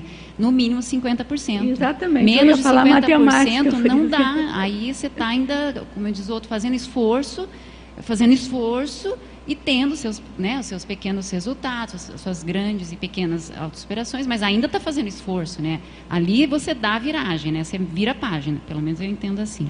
Mas eu estava pensando numa outra abordagem. Quando uhum. você falou, me veio uma abordagem que é assim das grandes viragens ao longo do processo evolutivo. Então, por exemplo, quando a célula decide ser benigna e não maligna, eu já acho uma grande viragem. Estou falando de pra lucidez. Ela. Vamos pensar de lucidez. Ah, mas tem lucidez. Aqui eu não vou entrar na, na como é que fala, na, na, no, né, na especificidade, na filosofia do negócio. Mas vamos pensar. Se houve essa mega viragem lá na célula, ela já mudou a vida dela por resto das existências dela. Quando a gente pega um animal que é de uma espécie, adota outros animais, como a gente vê várias situações, né? Que ele, ou, por exemplo, o cavalo que vai lá no hospital, ele consegue identificar feridos e pessoas com câncer. O cavalo, quer dizer, ele vai lá fazer assistência, o, o cão de guarda, enfim, N animais que né, se colocam numa posição mais assistencial sem ninguém ter ensinado isso para eles. Para mim, isso é uma mega viragem. Ele está dentro do patamar evolutivo lá ele dele. Ele virou serenão naquele Mas alguma, de alguma forma, ele fez um clique que ninguém da espécie dele fez. Então, eu penso assim, esses pequenos cliques ao longo da evolução, um mega sediador, que, que vira um, uma pessoa normal, enfim, né, um, é, ele faz a mega viragem, né, a mega viragem do, do mega sediador. Ele pa, para de ser mega. Para mim, isso é um mega clique. Né? Então, assim, quais são os mega cliques dentro dos patamares? Né? Então, eu fiquei pensando nisso ao longo da evolução. Não necessariamente ele ser o desperto né, para fazer essa mega viragem. É, a gente está falando da escala evolutiva como um todo, né? isso, né? Porque, isso. como a gente já leu aqui, a, uma ortopensata, a gente tem lucidez crescente desde que era vida, está crescendo. Isso. Entendeu? Aí, assim, quando é que a gente chega num patamar de vida evolutiva que aquela lucidez vira a maior, entendeu? A maior na escala evolutiva como um todo. Não estou olhando uhum. pontualmente. Estou uhum. olhando na escala evolutiva como um todo. Sim. E aí é matemática mesmo, é 50% a mais. Né? Claro. Mas tem uma lógica. Por que esse 50% a mais? Por que esse 50% a mais virou com desperto? Porque você já não fica é, continua assediado, né? mas assim, não fica subordinado ao assédio, entendeu? Uhum. Assediado, que eu digo assim, fica um monte de assédio em volta dele, mas você não subordina aquele assédio. Então, isso eu acho que muda a vida. Mas aí eu quero fazer um link com o que o Marcelo. Eu achei muito legal a abordagem do Marcelo da, da antidependência, né? Eu penso que na evolução, alguns, alguns traços, algumas, alguns tipos de superações são, vamos dizer assim, são esses mega cliques elas dão efeitos maiores. Vamos dizer assim, né, né, de, de expressividade na lucidez, na maturidade e na própria evolução da consciência. E essa questão da autonomia que ele comentou, né, eu acho que esse é um mega clique também. Além do mega clique da intenção né, de ser mais assistencial desde cedo, desde a célula lá, né, até o mega sediador, né, que eu comentei, também a gente pensar né, nessas pequenas... E... Mas a, quando é que, oh. na escala evolutiva, quando é que você dá a virada da autonomia? Não, tranquilo, eu fiz as duas quando é? abordagens. É? Uma é aquela que a gente concordou já do desperto, o que eu estou tecendo aqui Não, é sei, uma segunda é abordagem paralela. que está em jogo, é a autonomia multidimensional que está em jogo oh, no desperto, jogo, entendeu? Exatamente. Eu, Porque eu daí acho quando que seja... a pessoa coloca essa determinação dela... É uma autonomia maior, isso, autonomia... De ela fazer o que ela acha que deve fazer e ponto final. Dane-se o resto. Sabe a história da banana Então, eu acho assim, quando a pessoa adquire essa capacidade e ela faz uso disso ao longo da evolução, cada vez mais, é claro, daí colocando os ingredientes da lucidez, da discernimento e tudo mais, né? Aí aquilo vai fazer ela virar mais rápido, vamos dizer assim, ela chegar mais rápido nesse patamar, enfim, ela, ela ter essa lucidez maior. Rosa, Rosa aqui, eu acho que agora que eu entendi, assim, mas eu acho que vai além do desperto, viu, Rosa? Porque se tem aquele relato que o Valdo fala, que até o evoluciólogo chorou quando alguém foi transmigrado que tinha vínculo afetivo com ele, eu acho que vai além até do evoluciólogo, porque assim, se o evoluciólogo ainda chora, é, por, Mas por... aí é a psicossomática dele, que, a, que ainda não é serenão nem Porque assim, ó, tem uma ortopensata que diz assim, ó, até é, a hipótese é que somente a CL não tem mais psicopatologia, porque é só a CL que dispensa o psicossoma. É claro que isso é paroxístico, né? É um negócio assim, é grandão. Mas é diferente de você ter lucidez. Então, é isso que eu estava dizendo. O jogo não está ganho quando você vira desperto, entendeu? Você continua envolto aí de um monte de, de problemas. Só que a grande virada, por que, que é? Porque tem a ver com autonomia, tem a ver com enxergar, poder enxergar por si só. Ele não, não, não tem um outro que ele não pensa pelo outro, entendeu? Teoricamente. Por quê? Ele fica cheio de assédio em volta, mas ele não se influencia mais pelo assédio. Eu estou falando do desperto, desperto, né? Entendeu? Então, assim, é, é, é um pouco de matemática, 50% a mais, entendeu? Não é 100% de lucidez. 100% de lucidez só vai conseguir nem sei quando, né? Porque tem aquela tese do professor Valdo que fala assim, ó, nem a CL é, tem o, o traforismo absoluto. Porque se ele admitir que a CL tem um traforismo absoluto, ele nega a evolução dali para frente. E ele acha que existe evolução contínua, entendeu? Eu achei isso de um brilhantismo, assim, sabe? O, o, o traforismo absoluto é, é, é, é, ter só traforne, não ter mais trafar, trafar, não ter mais nada disso. Então, para ele, não existe o traforismo absoluto nem com a CL, senão ele nega a evolução dali para frente. Entendeu? Eu acho isso, sim, é para a gente raciocinar. Né? É, é bem inteligente, desculpa, Marcelo, mas tem bastante lógica isso, né? Porque agora a questão são os nossos referenciais, né? Porque eu estava pensando, sabe, Lúcia, enquanto estava falando do choro do evoluciólogo, eu penso que o choro do evoluciólogo deve ter um efeito no evoluciólogo diferente do que o meu choro tem em mim, né? Dependendo justamente em função do meu nível de lucidez comparado com o nível de lucidez do evoluciólogo, entendeu? Mais, né? É, então assim, é porque a gente toma às vezes, né, é, é, o nosso referencial dentro do nosso nível de lucidez, o nosso nível de, de entendimento, né, de, e de vivência, é, com relação a patamares mais à frente, né? Então, eu acho que não, não é, sabe, não, não tem como eu pensar no nível de lucidez da CL. Eu estou tentando aqui, na condição de pré-ser não vulgar, né? Estou tentando aqui fazer um esforço na condição, sei lá, de tenepsista, né? De pré, sei lá, projetora lúcida, mas mais na CL. Então, acho que esses referenciais também que a gente tem que pensar. Porque uma coisa é a gente pensar da autolucidez do ponto de vista de consim. Outra coisa é a gente pensar de evolução de autolucidez do ponto de vista de consciex, né, Rodson? É, é. Acho que são perspectivas e referenciais pouco Bem diferentes, diferente. né? Rosa, eu lendo a frase enfática aqui, eu não posso me furtar de fazer uma outra observação com tá. outro, uma outra abordagem que é a seguinte. Aqui está falando das consciências engajadas. Eu estou entendendo que são intermissivistas que eh, reconhecem a sua ProEx ou Maxi ProEx e estão buscando cumprir essa Maxi ProEx. Beleza. Dentro disso, existe um para-dever, então, é, cláusula da ProEx, essa consciência, ela olhar para a escala evolutiva em vários momentos da vida, se identificar onde ela se encontra, ver o que, que tem de bom, ver o que, que tem de ruim, ver o que, que pode melhorar, ver o que, que são trafais que são competências que precisam ser desenvolvidas para poder alcançar um novo patamar e aí aumentar na escala evolutiva. E isso é constitui um para dever, ou seja, está íncito na programação existencial de todos os intermissivistas melhorar. E melhorar, eu até diria que é melhorar, se me permite usar a palavra velocidade, eu não sei se ela, a palavra velocidade é a melhor a ser empregada nesse momento.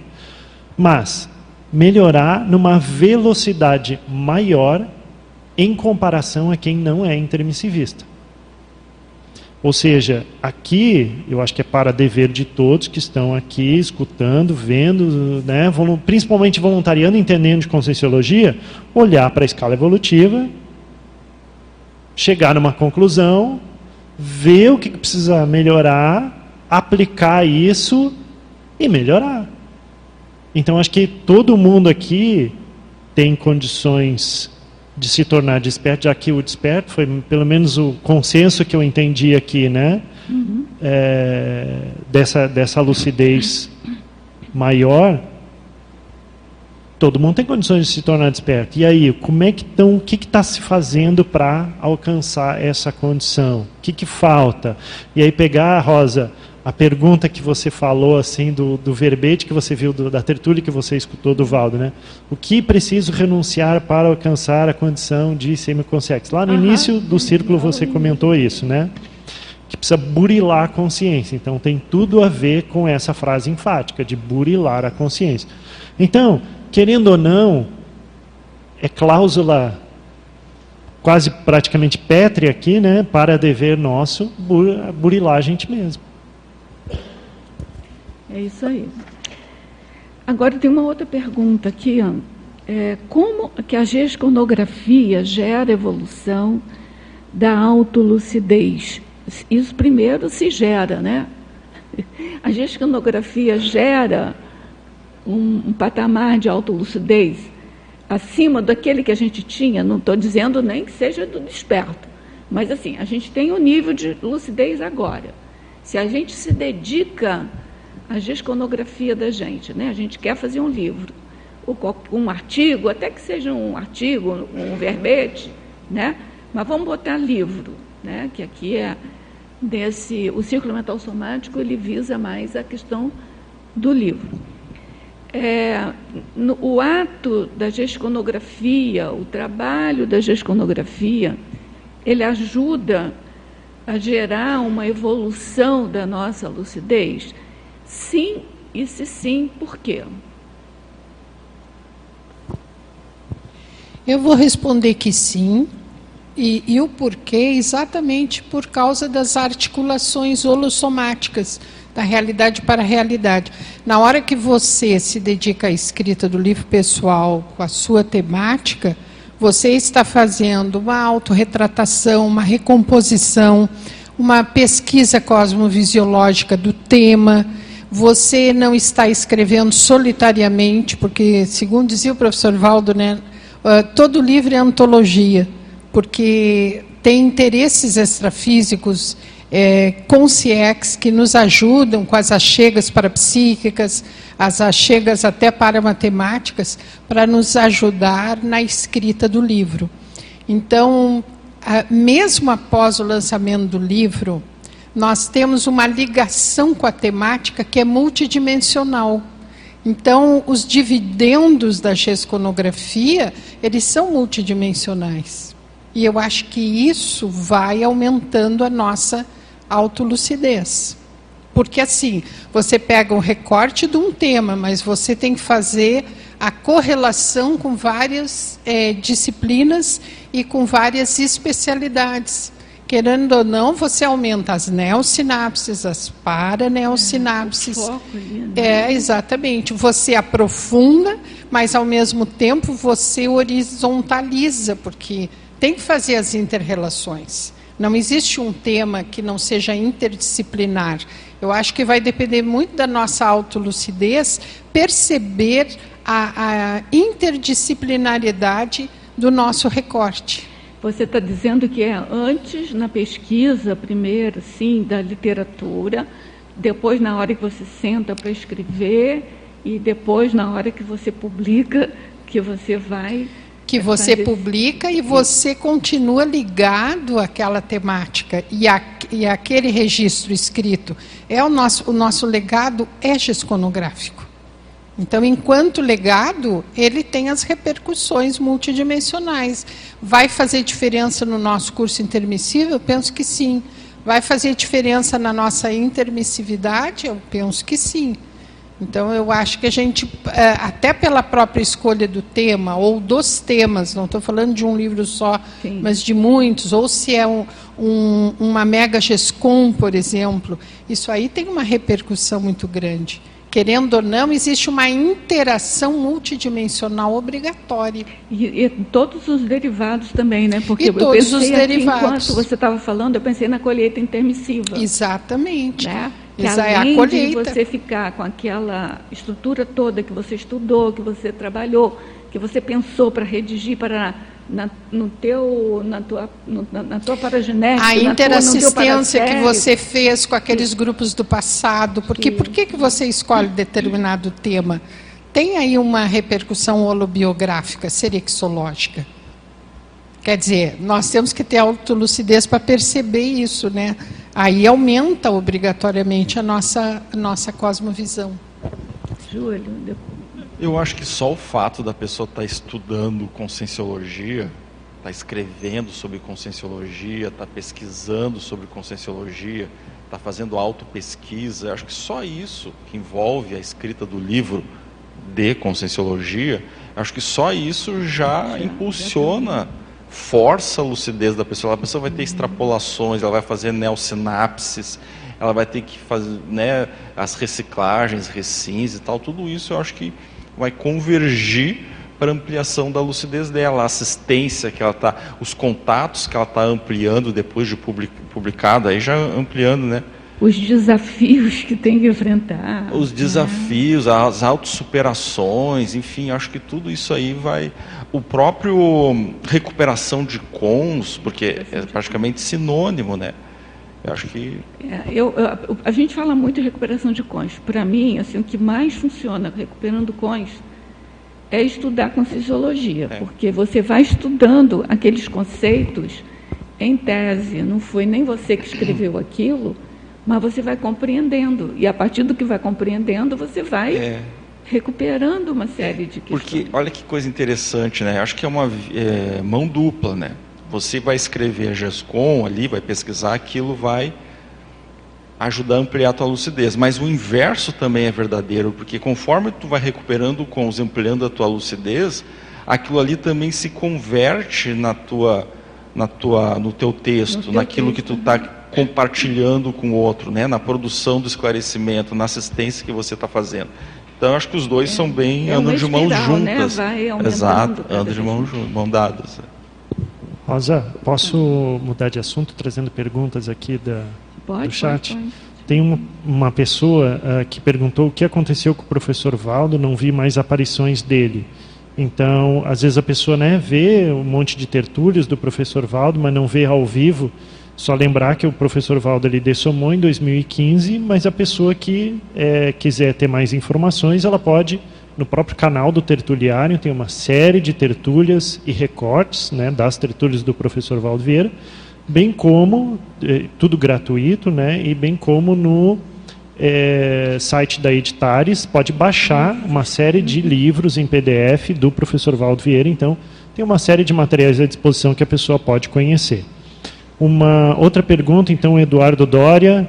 Obrigado, Eduardo Dória, por todo esse ano de participação online aqui é, no Círculo Mental Somático. Ele faz a pergunta na página 3, na terceira ortopensata. Como funciona, e a terceira ortopensata é, quanto mais a pessoa consegue sondar as próprias retrovidas remotas, mais expande a autolucidez.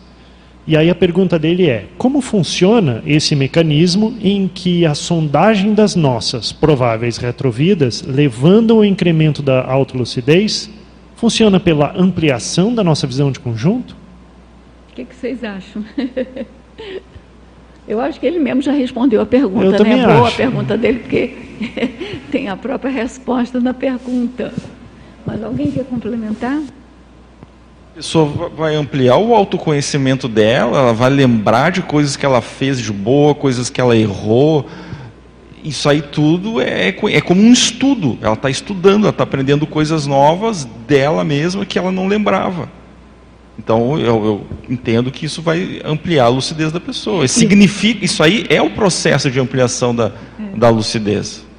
Não, e, e, vai, e, é, e, torna imperativo, se ela, se ela está com essa visão de, de lucidez, isso torna imperativo que ela modifique alguma coisa para Claro, frente, ela né? vai ver as automimeses. E aí, mais ainda, ela vai é. ter discernimento e lucidez, né? Ela vai identificar automimeses, ela pode identificar trafores que estão latentes ali, que estão ocultos, encobertos. Ela pode identificar que, por exemplo, olha só, ela identifica às vezes que ela está em subnível nessa vida Olha, nossa, dá uma baita. Identifica, às vezes, o, a elencologia de quem convive com ela. É, isso aí é sinônimo de ampliação da lucidez, né? É o que eu entendo isso. Cris, pega o microfone. É, uh, tudo bem sobre essa resposta? Ah, não, só, só pra... Tem mais uma última pergunta aqui. Deixa... A Fátima está Fala aí, Fátima. Ele perguntou, foi a terceira? terceira Parece que você leu a quarta, não foi? Não, eu li a terceira. Quanto mais a pessoa consegue sondar as próprias retrovidas remotas, mais expande a autolucidez. Essa daqui. É porque na autolucidez tem duas ali, mas eu não ah, sei. Tá. Eu não sei tá. como é que ela. Porque como é que ele contou aí, se é pela epígrafe ou se pela. É essa mesmo, né? Tudo bem? Tem mais uma pergunta aqui no chat, posso fazer? Pode. O Geraldo Guedes, além de parabenizar, que o círculo, ele uh, pergunta: podem ampliar acerca das melhores oportunidades na vida intrafísica para buscar chegar à Comunex evoluída? Melhores oportunidades na vida intrafísica para buscar chegar à Comunex evoluída? É porque está tá aqui texto, na. É sabe onde que está faz. esse texto? Está na Mega Lucidologia, do verbete do professor Valdo, nessa folha 3 mesmo. Ele diz assim: ó, principiologia. O princípio pessoal básico mais inteligente e lúcido é: jamais deixe as rédeas da sua evolução saírem das suas mãos. Super, é, super discernimento, prazeres cosmoéticos eis um indício de lucidez indiscutível. Lu, é, buscar chegar à comunex evoluída quando consciex, como sendo a tarefa mais oportuna e priorológica. Então ele quer saber o que a gente tem que fazer agora para quando a gente for consciex chegar à comunex mais evoluída. É isso que ele está perguntando? Hã? É, o fazer assistência, o é alcançar o completismo. Eu acho que isso é um objetivo, mas a gente tem que ver os meios para chegar lá. É fazer tudo que a gente tenta fazer aqui. Cosmoética, parapsiquismo. Mas acho que o principal é a interassistência e a ortopensenidade. Eu acho que também é a questão de lucidez, porque o professor Walter sempre fala que a gente não consegue chegar na Comunex evoluída. E quando chega a gente não consegue ficar pelo nível de lucidez e nível de discernimento que tem lá. Então a gente tem que alcançar níveis de discernimento um pouco maior. E a taxologia que vem logo a seguir, aliás, vem uma outra, um outro parágrafo a seguir, mas é porque tem que cortar uma série de questões, né? então eu sugiro muito que todos vocês leiam o, a, o verbete Mega Lucidologia, que ele é muito intenso. Mas essa taxologia aqui, ele já te dá uma diretriz do que, que você pode fazer para melhorar o seu discernimento. Pode ir, ou Cristina, pode falar. Para melhorar e para a gente conseguir alcançar níveis de lucidez um pouco maior para poder conseguir ficar na Comunex evoluída, porque não é só chegar, é chegar e conseguir ficar. Tá certo? Tudo bem, gente? Podemos passar para frente? Mais alguma coisa? O que, que você acha aí? Perguntas. Enquanto eu ah, fazia então que eu achava que era a última, surgiram mais perguntas Sim, aqui.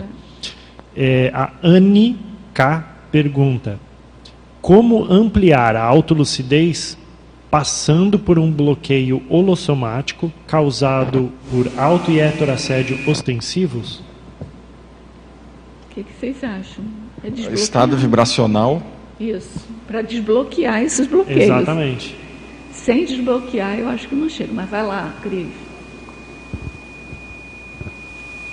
Isso, a pessoa, pelo que está é, subentendido na pergunta, a pessoa passou ou está passando por um bloqueio holossomático causado por auto e hétero assédio ostensivo. E aí, como ampliar a lucidez? É, dentro disso? Coisa, tem que ver... Coisa... Bloqueio holossomático é o quê? Só para entender. Tem que especificar o que, que seria isso. Ah, é desencadeado por, por assédio, né? É. Às vezes é uma interpretação dela, tem que ver também a saúde da pessoa. É que ver a saúde também. Aí o Roberto pode responder melhor, porque às vezes a gente pula pro, pro, pro a gente extra... atribui ao, ao, ao assediador é, algo às vezes externo. que é bioquímico, às vezes é, é biológico, é físico. Mas Aí assim, bloqueio holossomático deve ser bloqueio holochacral, bloqueio energético, porque está bloqueado holossomaticamente, só Agora, eu acho que né, higiene mental, sono, cuida da é, saúde, se alimenta bem, mental, se distrai mental. um pouco, se pensa for, na assistência. Se for bloqueio cortical, aí entra o estudo, a leitura, a pesquisa. O estado vibracional também. Se for é... algo mais emocional, às vezes entra até o heteroperdão, porque tem que ver isso. Tem, é. tem N técnicas para alcançar isso. É porque o estado vibracional eu acho que é uma excelente técnica. Agora, ela não é dependendo do caso, ela não pode ela não ser a única, né? ela tem que ser conjugada, no meu ponto de vista, com outras técnicas, com outras posturas, a questão da higiene consciencial. E às vezes uma questão de autocuidado, sabe? De autobenignidade também ajuda. Né? Exato. E acho que em primeiro lugar. gostar dela em primeiro é. lugar, né? E aí, em segundo lugar, então, ela fazer um bom do diagnóstico para saber se realmente isso que ela está sentindo, está tendo, se realmente é bloqueio holossomático desencadeado por assédios ou se de repente é alguma outra coisa. É, na dúvida, recorre à OIC, né? Entendeu? Roberto, fala alguma coisa, Roberto. Eu acho que essa ideia de bloqueio holossomático é um conceito que ela está trazendo aí não é, a gente não usa esse conceito, mas é como ela está experimentando essa, essa é. experiência de estar totalmente bloqueado, né? Então a pessoa está numa situação que ela realmente tudo que foi dito ajuda e a heteroajuda também é importante, mas se pensar em autoajuda, em autoconsciência terapia é exatamente estar tá buscando esse processo de desbloqueio, de renovação, porque realmente a pessoa pode chegar no momento em que ela está sentindo que tudo está bloqueado, né? Ela usou uma expressão forte, bloqueio holossomático, né? Mental, psicossoma, energético, soma, todos eles aparentemente não estão funcionando da melhor maneira. Mas o importante é que, como a pessoa traz a pergunta, já existe aí o princípio da saúde, da cura. O Isso. fato dela trazer a busca, a pergunta, já é um sinal de que está buscando esse desbloqueio. Como aqui a gente faz tudo ao vivo, a pessoa já fez o comentário no, no chat explicando o que, que ela quis dizer com ah. bloqueio lossomático. No caso dela, o bloqueio lossomático seria a saúde geral, uhum. junto com acidentes, etc., mesmo tentando trabalhar as energias. É isso mesmo. Então, realmente é o nível de autoajuda que precisa buscar a heteroajuda. Autocura e, auto, e heteroajuda precisa desse apoio nesses níveis. É, pode precisar, é. precisa de apoio. A pessoa está né? Fazendo esforço, mas mesmo assim ainda tem dificuldade. E aí eu queria só reforçar aí nessa questão que o Roberto trouxe, que a pessoa vai ter que fazer muito esforço, mas tem coisas que de repente para essa vida já não vai dar. Eu lembro daquele relato que o Valdo trouxe, né, da esposa dele que vai para a Comunex, que ele vai para a Comunex evoluída, leva ela, mas ela não consegue ficar justamente por, por essa depressão decorrente de um, de um vírus, né? Agora, aqui, até fazendo uma tentativa de conclusão aqui, né, dessa, dessa pergunta, eu acho que uma coisa que deve ser considerada é, fazendo uma analogia, da mesma forma que a gente procura um médico para um problema gástrico que a gente tenha, por exemplo, uma, uma hipótese bem, bem simples aqui. A gente pede ajuda, a gente vai até um profissional visando encontrar um diagnóstico e encontrar o melhor tratamento para esse diagnóstico que foi realizado. Do ponto de vista consciencial holossomático, a nossa eh, atitude deve ser muito similar a essa. Então, a conscienciologia ela dispõe de uma série de eh, ferramentas diagnósticas e também situações terapêuticas, sejam elas técnicas, que podem ser aplicadas pela própria consciência, ou com a ajuda de outros. E aí foi lembrado aqui a OIC como um ambiente que possui né, pessoal técnico especializado para promover essa, essa heteroajuda nesse sentido. Bom, gente, agora eu vou passar para a pergunta-chave do nosso círculo, que é como é que a gente pode avaliar quais técnicas, que perguntas, como é que a gente pode fazer para a gente identificar o nosso próprio nível de autolucidez? Que parâmetros a gente vai usar? O que, que a gente vai observar? É, e, e, também, se possível, é, nos encaixar dentro de, de, um, de um, um patamar da escala evolutiva. Como fazer isso? Júlio, você está muito faceiro. Vamos lá, depois do, do João Paulo é você. Não, de maneira mais direta, assim, conscienciograma é uma, é uma maneira, uma forma, uma via da gente começar a fazer, de, a fazer uma autopesquisa para ver aquilo que a, gente foi, que a gente falou no início, né? Primeiro ver em que ponto a gente está, até onde vai a, a, a nossa autolucidez hoje em dia, e a partir daí você poder expandir, mas eu tenho que saber onde, onde é que eu estou. Será que eu. É, uma coisa é a minha realidade, a outra coisa é o que eu acho que seja a minha realidade. Né? O concessiograma, se a gente responder com o máximo de, de empenho e de honestidade possível, a gente vai chegar num ponto né, mais próximo do, do, do, do, do que é mesmo o, o, nosso nível de realidade. A partir daí, aí você vai buscar seus recursos através, primeiro, é, é, primeiro mapeando seus trafalhos e seus trafais, né? Que eu acho que em termos de autolucidez, se a gente quer expandir, a gente está falando de um, de um trafal, né?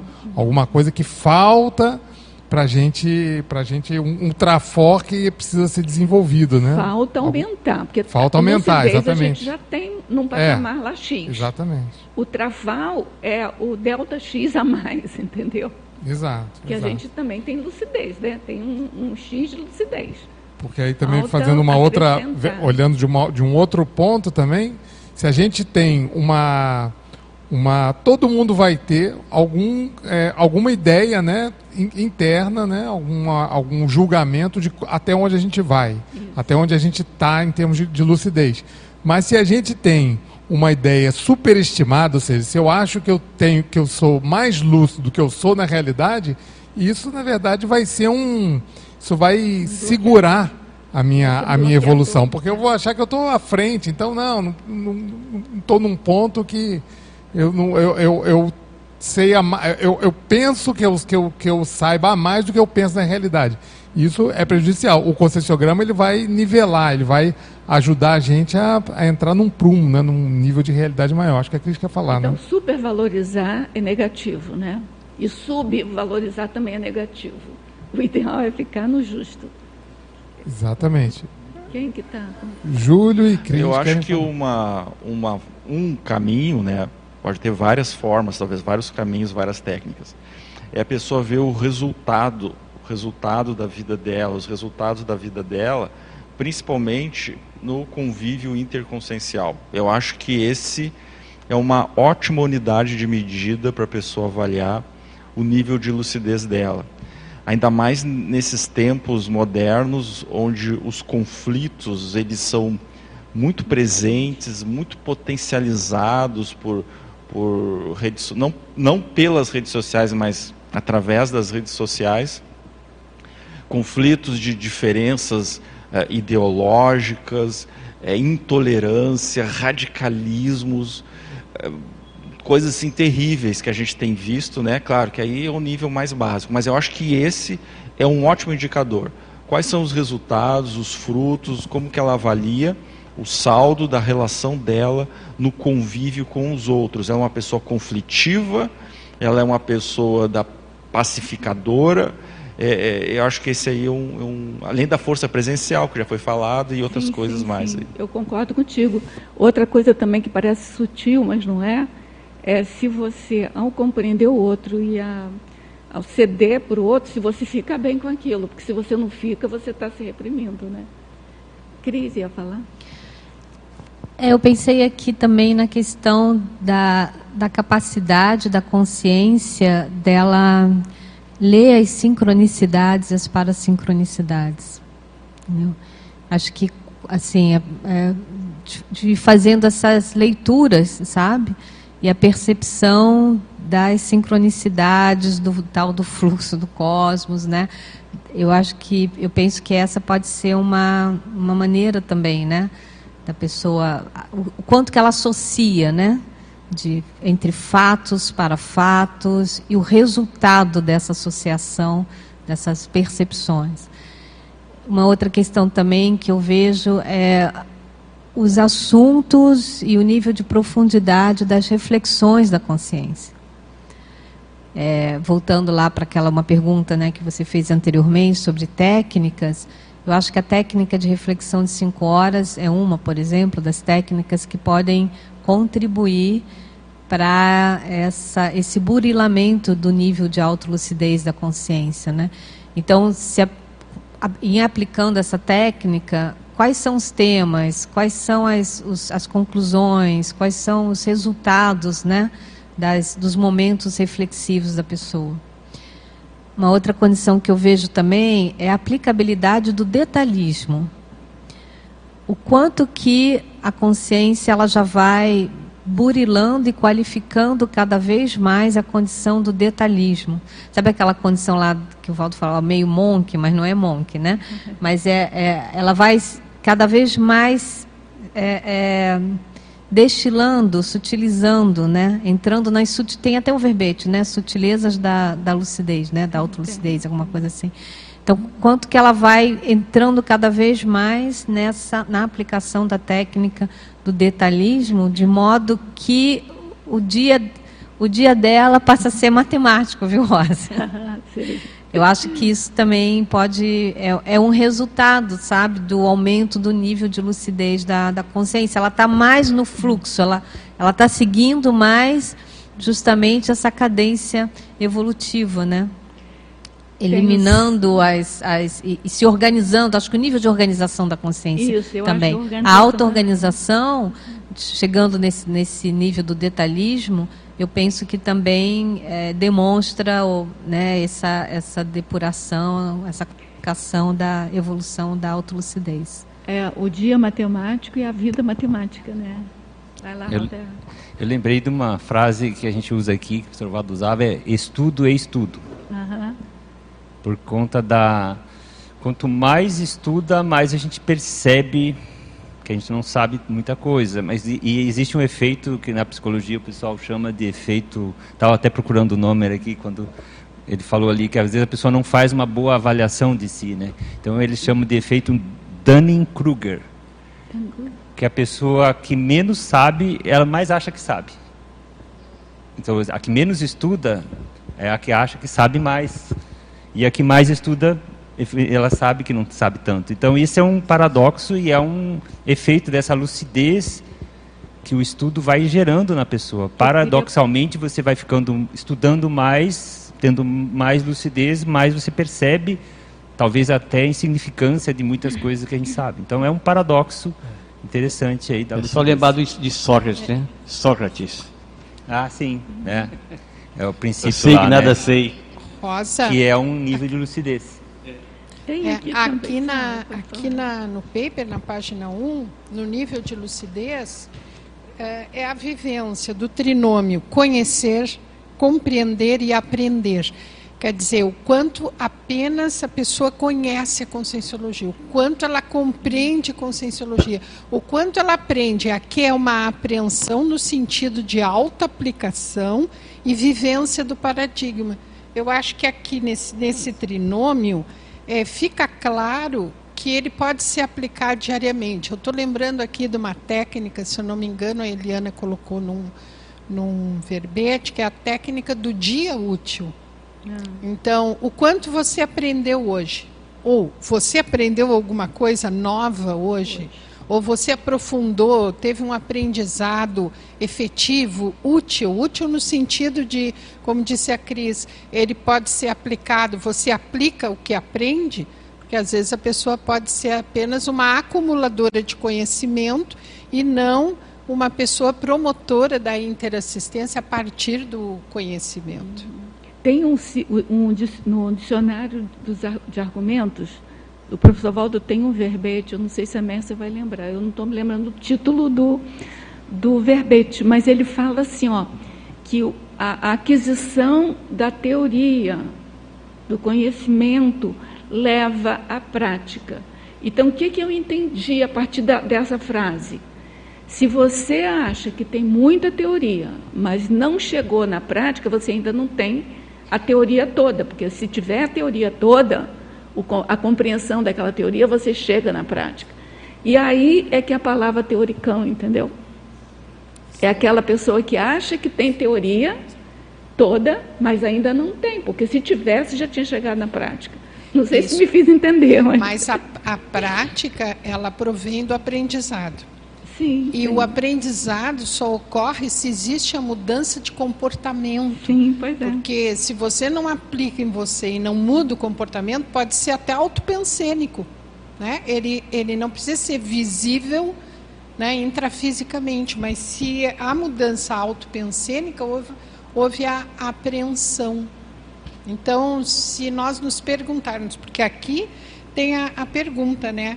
É, do check-up. Se você faz o check-up da autolucidez, ali na página 2, você faz o check-up da própria lucidez de quando em quando, Isso. o índice obtido tem melhorado, quer dizer, tem que fazer o mapeamento. E eu acho que essa é uma boa técnica. Rosa. Então, essa última pergunta a gente fez exatamente para propiciar a gente ter é, argumentos para fazer o nosso próprio check-up. O que, que é a teoria, teoria toda? Só aproveitando para não fugir que, que é a, teo, a teoria toda que você falou?